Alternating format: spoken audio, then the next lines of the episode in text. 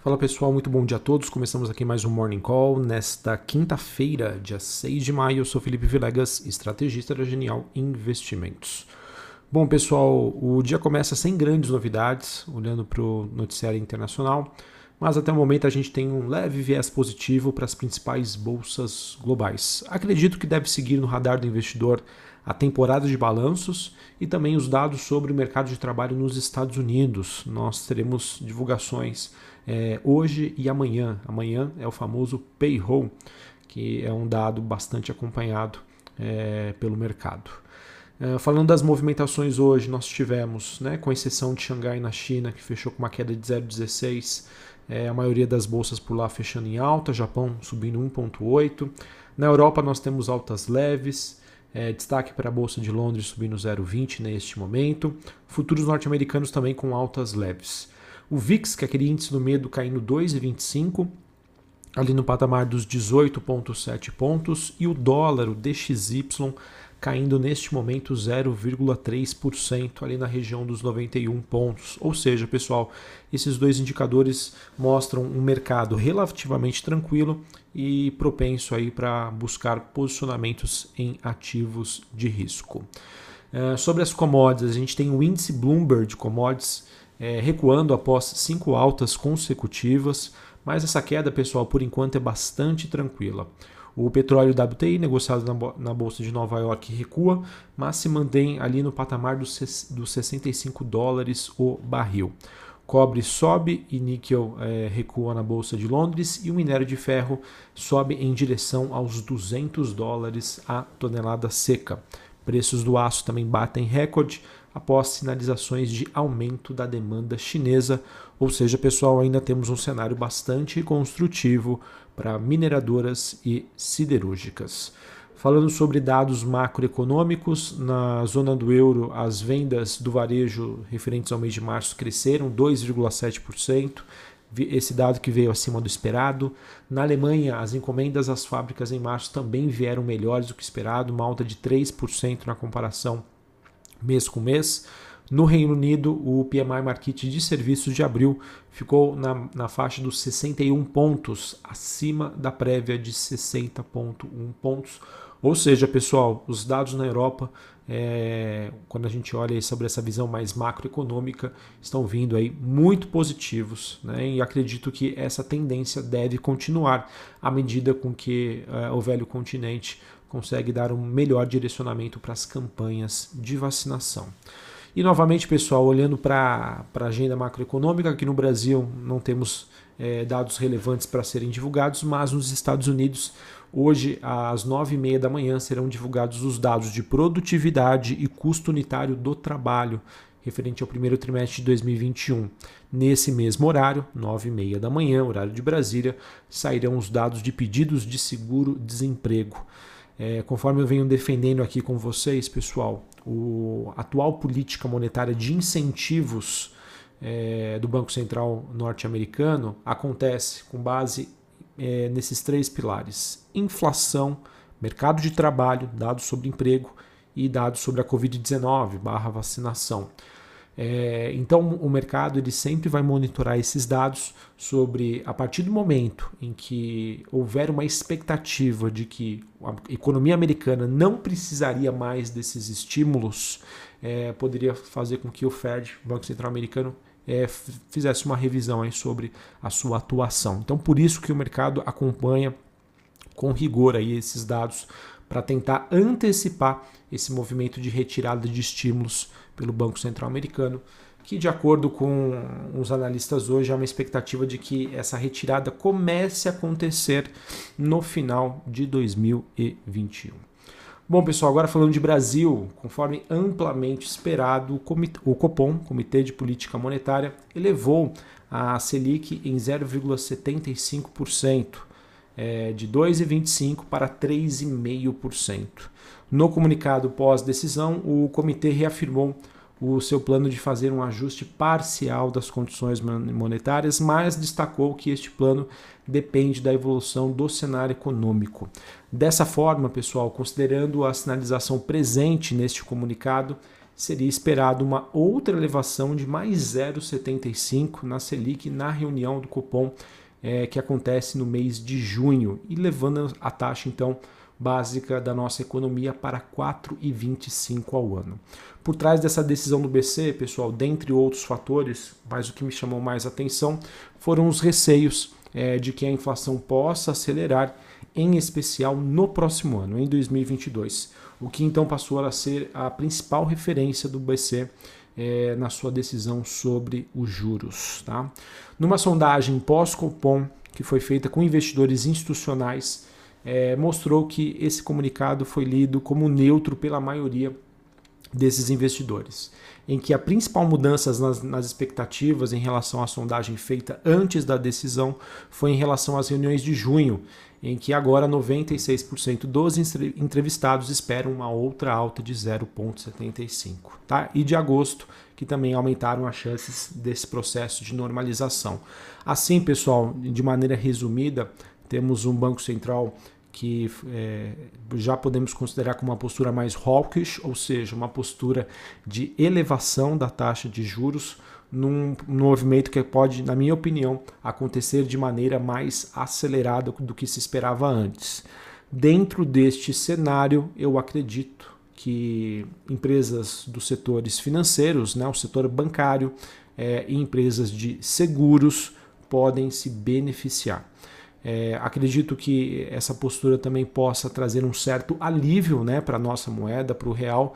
E se a gente juntar com o DXY, né, o dólar index, que também está recuando frente às principais moedas globais, temos hoje um dia em que eu acho que a expectativa é de uma valorização do real. Esse fator também, pessoal, pode tirar um peso da parte longa da curva de juros. Tá? E isso pode, sem sombra de dúvida, também ajudar outros setores. É, falando também sobre noticiário político, noticiário Brasil, a gente tem um noticiário pouco movimentado, em que eu queria trazer aqui para vocês apenas algumas das repercussões que aconteceram depois da decisão do Arthur Lira, é, que foi teria sido amparada pelo governo de pôr fim à comissão da reforma tributária, mas que não foi bem recebida aí por parte dos senadores que queriam uma reforma mais ampla. É, no início da madrugada de hoje, a Câmara também aprovou a proposta que torna o Pronamp um programa permanente em que a taxa máxima a ser cobrada será de 6% mais Selic ao ano. Para este ano, o aporte será de 5 bilhões de reais. Esse projeto aí que, vota, que volta agora para o Senado. Falando agora sobre o noticiário corporativo temporada de balanços. Pessoal, é, nós tivemos aqui várias empresas que divulgaram os seus resultados. É, Vou trazer aqui para vocês algumas, alguns desses resultados. Realmente a temporada está bastante intensa. Não tem como eu trazer aqui para vocês todos os números, tá? Então trouxe alguns resultados em que eu vi já alguma opinião de analistas especialistas, ou eu consegui trazer aqui para vocês o que era esperado em termos de consenso. Queria então começar com os resultados da Taesa, que teve um EBITDA, potencial de geração de caixa, na faixa dos 355 milhões de reais, esse número que veio um pouco acima do que era esperado pelo consenso da Bloomberg. Lucro líquido 107,8 milhões, refletindo resultados de equivalência patrimonial abaixo do esperado e despesas financeiras acima do esperado. O ponto que mais me chamou a atenção, pessoal, a Taesa aprovou é, a distribuição, no último dia 29 de abril, a distribuição extraordinária de dividendos no valor de 561 milhões de reais. Dá mais ou menos R$ 1,63 por unit, referente ao ano de 2020, o que isso significa um dividend yield de 4,1%. Esse dividendo que será pago no, dia, no próximo dia 31 de maio e como resultado a empresa atingiu um payout de 71% em 2020. Payout significa dizer o seguinte: de todo o lucro que a companhia teve, o quanto que ela distribuiu na forma de proventos. No caso da Taesa, esse número chegou a 71%. Então, assim, nós temos uma avaliação de resultado neutro, mais ou menos de acordo com o que o mercado já esperava, mas se a gente considerar né, a manutenção dos níveis mais elevados de distribuição de dividendos, é, isso pode, sem sombra de dúvida, chamar bastante a atenção do mercado refletindo todo o seu potencial de geração de caixa e um menor perfil de risco aí dentro do setor de transmissão de energia. Então, é, mais do que o resultado, eu acho que esse anúncio desse dividendo pode chamar bastante atenção dos investidores. Uh, ainda dentro do setor elétrico, nós tivemos a ES Brasil, que reportou um EBITDA ajustado de 313 milhões de reais, um pouco abaixo das expectativas é, de consenso de mercado, resultados que refletiram uma menor margem de contribuição, receitas, menos custos de aquisição e transmissão de energia. A companhia também aprovou a distribuição intermediária de dividendos no valor de 68 milhões de reais, dá mais ou menos 17 centavos por ação, o que significa um dividend yield de 1,2%. Essas ações que serão negociadas ex-dividendos a partir do dia 11 de maio de 2021. Passando agora para o varejo, a gente teve o Grupo Pão de Açúcar é, divulgando seus números, ele que teve um, um EBITDA, ou seja, uma geração, potencial de geração de caixa acima das expectativas do mercado, mas esse número acabou acontecendo devido a um impacto positivo no câmbio nas receitas do grupo Êxito, tá? E o lucro também acabou sendo vindo acima do esperado, 113 milhões, porém o lucro acabou acontecendo devido ao impacto positivo de itens não recorrentes, imposto diferido. Assim, pessoal, espero que a gente tenha uma reação mista para o mercado, levando em consideração que, apesar dos pontos positivos e negativos dos resultados do grupo Pão de Açúcar, boa parte disso já estaria nos preços dos ativos. Tá? Do lado negativo, a, gente tem a conta, na, por, fica por conta né, da queda nas vendas de, de lojas mais maduras e a queima de caixa, tá? Ou seja, acabou tendo um resultado morno, apesar de surpreender os números que eram esperados, mas novamente, essa, essa superação das expectativas acabou vindo de itens não recorrentes. E do lado positivo, a gente tem a parte do segmento de comércio eletrônico, que segue com um crescimento consistente. É, no caso, foi um crescimento de 137% na comparação ano com ano. Mesmo assim, pessoal, eu acredito que o mercado é, tenha, deva ter gostado muito mais do, do resultado do Açaí, tá? que é a rede de atacarejo que recentemente fez uma cisão com o grupo Pão de Açúcar.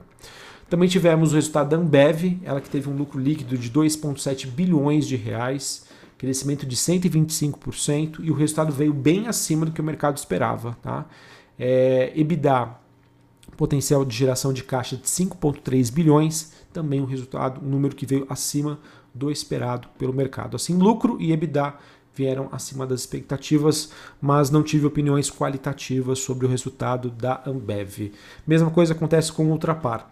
É, Ultrapar que no primeiro trimestre ficou com um lucro de 137 milhões, 45% abaixo do que o mercado esperava. EBITDA ajustado veio um pouco acima da média das expectativas do mercado e as receitas da companhia ficaram em linha com as expectativas.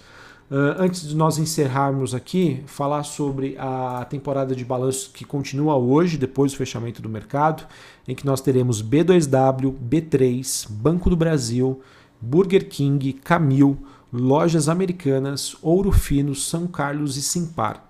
Todas essas empresas divulgam seus números hoje após fechamento do mercado. Outras notícias que nós temos: Guararapes, dona da marca Riachuelo, informou que lançou a sua conta digital da Midway Financeira. É, é, essas notícias têm agradado bastante os investidores, acredito que isso possa chamar a atenção do mercado. Tivemos a Clabin aprovando um investimento adicional de 2,6 bilhões de reais no seu projeto Puma 2 para a instalação de uma máquina de papel cartão. Esse projeto que contempla então a expansão da capacidade do segmento de papéis para embalagem da Clabin, e a TIM, que aprovou um acordo com a IHS Fiber Brasil para venda de 51% do capital social da Fiberco por 2,6 bilhões de reais. Tá? A Fiberco é uma empresa aí criada pela TIM para segregar os ativos de rede e fornecer serviços de infraestrutura. Bom, pessoal, acho que era isso que eu tinha então para trazer para vocês. Eh, por enquanto, a gente tem um exterior positivo, é, em que as bolsas estão subindo, VIX caindo, DXY caindo, ou seja, um ambiente talvez construtivo aqui para as ações no Brasil, que na minha opinião devem repercutir bastante a temporada de balanços e as repercussões pós-cupom. Um abraço a todos, uma ótima quinta-feira para vocês e até mais. Valeu!